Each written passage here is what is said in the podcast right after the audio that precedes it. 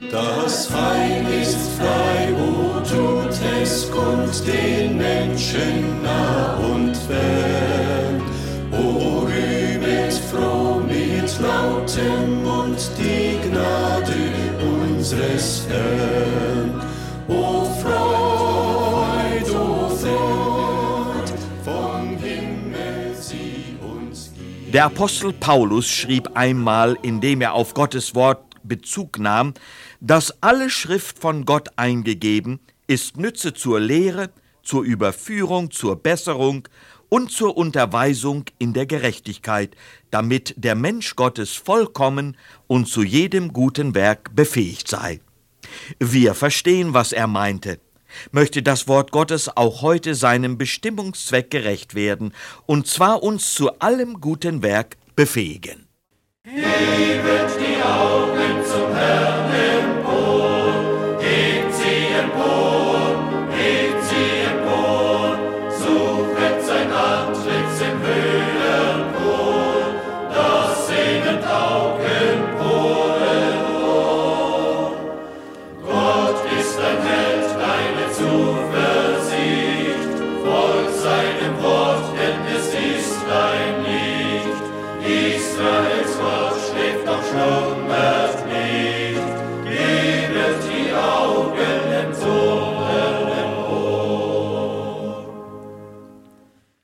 Lasst uns bitte beten.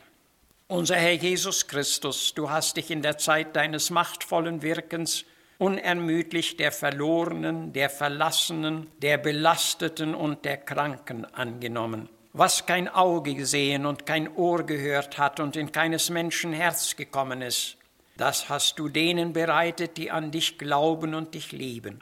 Von dir steht geschrieben, es jammerte dich des Volks, und du heiltest ihre Kranken. Herr, gedenke bitte auch unserer Kranken und lass uns das Wunder deiner Gnade auch noch heute erleben. Amen. Wo sollen wir um Hilfe hinsenden, wenn Krankheit uns befällt? Das ernste Flehen des Glaubens wird helfen,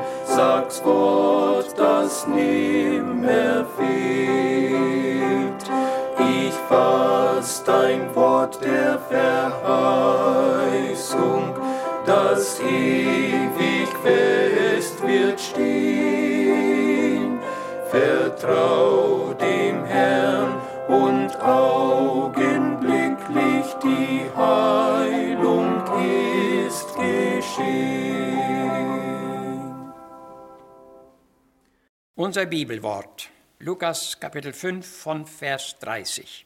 Die Schriftgelehrten und Pharisäer murrten und sagten, warum esst und trinkt ihr mit den Zöllnern und Sündern?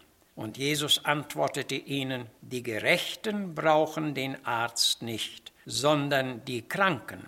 Ich bin gekommen, die Sünder zu Buße zu rufen und nicht die Gerechten. Wir sprechen heute über die Tatsache, wir können geheilt werden. Wir alle wissen um die vielen und stets zunehmenden Krankheiten unter der Menschheit unserer Zeit. Viele unter ihnen sind von einer besonders schweren Krankheit betroffen. Und obgleich es viele Ärzte, Fachärzte und geschickte Chirurgen gibt, so leben viele Kranke doch hilflos auf ihr Ende zu, weil es keine medizinische oder ärztliche Hilfe mehr für sie gibt. Auf den Arzt setzen die Kranken oft noch ihre letzten Hoffnungen. Wir wissen aber um katastrophale Zeitverhältnisse, da es für viele der ernsthaft Kranken gar keinen Arzt gab. Sie wurden darum ihrem notvollen Schicksal überlassen und viele starben hilflos inmitten ihres Elends und in ihrer bittersten Trübsal.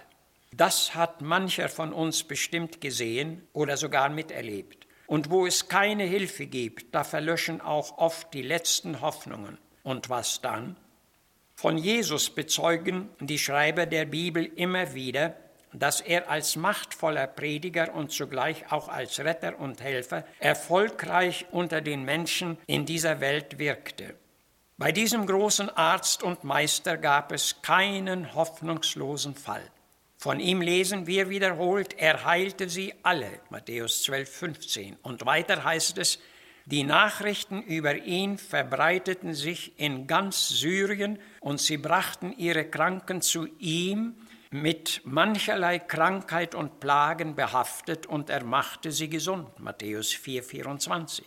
Es gab also für diese vielen Kranken keinen Arzt und sie brauchten ihn wirklich alle dringend. Hier ging es offenbar um allerlei physische Krankheiten, wie wir sie auch heute noch in weitem Maße kennen. Doch die meisten Menschen leiden aus anderer Ursache. Sie leiden unter der Last ihrer Sünde. Sie leiden unter ihren bewussten Verfehlungen, Übertretungen und Ungerechtigkeiten. Sie leiden unter ihrer bedrückenden Schuld und unter den schweren Anklagen ihres Gewissens. Sie leiden unter ihrer quälenden Unruhe und werden ihrer beständigen Auswegslosigkeit und Hoffnungslosigkeit nicht davon frei. Sie haben keinen Arzt und keine Hilfe und viele leiden unter ihrer Verlassenheit und beständigen inneren Bekümmernis. Das ist ein offenbar großes, schweres Leid. Es ist das Seelenleid, das zuweilen äußerst ernst werden kann, vor allem dann, wenn der Mensch bewusst vor den Toren der Ewigkeit steht. Hier werden sich viele Menschen ihrer großen Versäumnisse bewusst und ihre Not wird zunehmend größer. In solcher Notlage hörte ich jemanden einmal kläglich sagen, ach könnte ich doch mein Leben noch einmal beginnen. Doch diese Möglichkeit ist im Gesetz der Zeit ausgeschlossen. Darum heißt es, heute lebst du, heute bekehre dich, es morgen wird, mag's ändern sich. Unser Leben ist eben nur eine Einbahnstraße. Es ist nur ein kurzer Lauf, mit dem leider die tiefe Not der Sünde, aber zugleich auch ein rettender Ausweg verbunden ist. In seinem Brief an die Römer erklärt Paulus, dass die Sünde durch einen Menschen in die Welt gekommen ist und zu allen Menschen hindurchgedrungen, weil sie alle gesündigt haben. Römer 5, Vers 12. Und er begründet das mit der Tatsache, da ist keiner, der gerecht ist, auch nicht einer. Doch hier endet dieser bedauerliche Sachverhalt nicht, denn es steht geschrieben, es ist erschienen die heilsame Gnade Gottes allen Menschen. Und das geschah durch den Heiland Gottes, Jesus Christus. Und er ist darum für alle gestorben, damit wir durch ihn leben sollen. 2. Korinther 5. Die Sünde ist der Menschen Verderben, weil sie die Ursache aller inneren Zersetzungen und Leiden ist.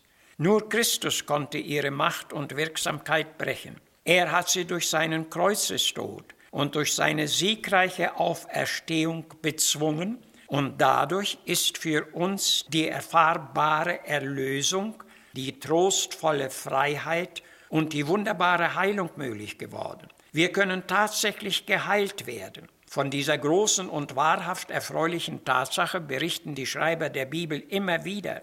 Als Jesus einmal vor einer großen Menschenmenge stand, jammerte ihn das Volk, denn sie waren verschmachtet und zerstreut wie Schafe, die keinen Hirten haben. So lesen wir. Er war somit berechtigt, den klaren Aufruf an die Menschheit ergehen zu lassen, Kommt her zu mir alle, die ihr niedergedrückt und belastet seid, ich will euch erquicken. Kommt und nehmt mein Joch auf euch und lernt von mir, denn ich bin sanftmütig, liebreich und von Herzen demütig, so werdet ihr Ruhe finden für eure Seelen. Matthäus 11, 28.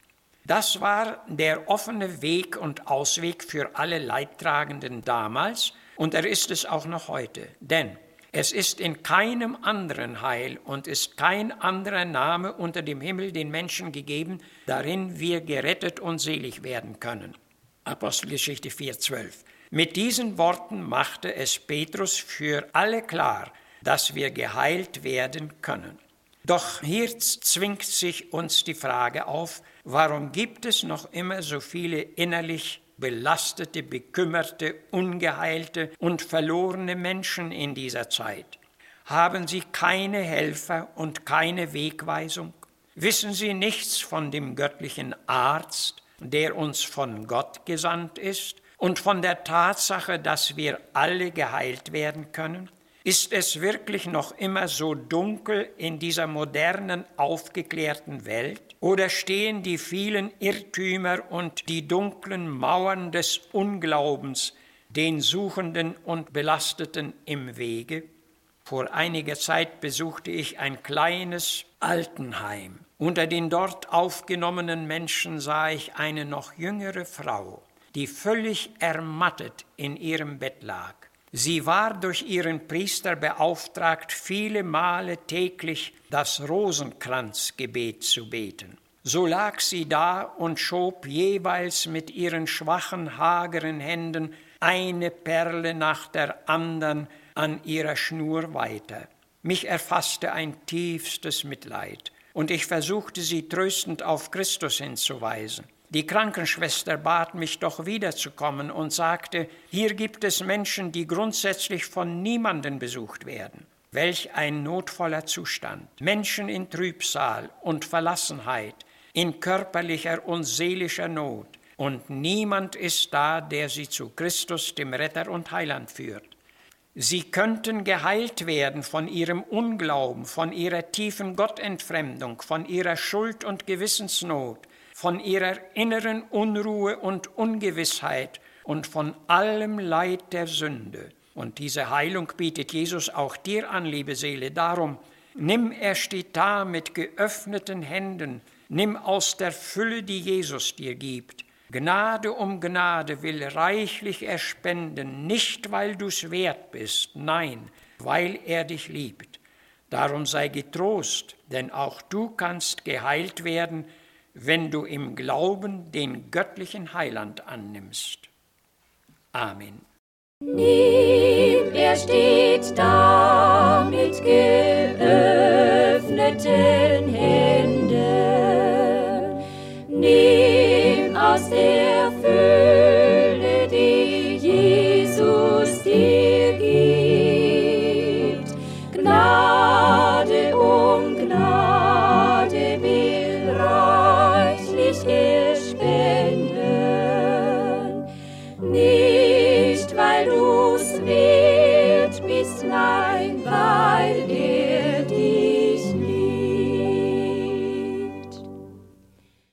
Gottes Wort ist laut der Bibel der Same, der ausgestreut wird. Er soll aufgehen, wachsen und Frucht tragen. Um die Frucht in unserem Leben geht es. Dazu sind wir berufen. Also falten wir unsere Hände und bitten den Herrn, dass unser Herzensboden dem guten Ackerboden gleich sei, der da Frucht trägt. Gemeinde Gottes 10135, 85. Avenue, Edmonton, Alberta, T6E 2K1, Kanada.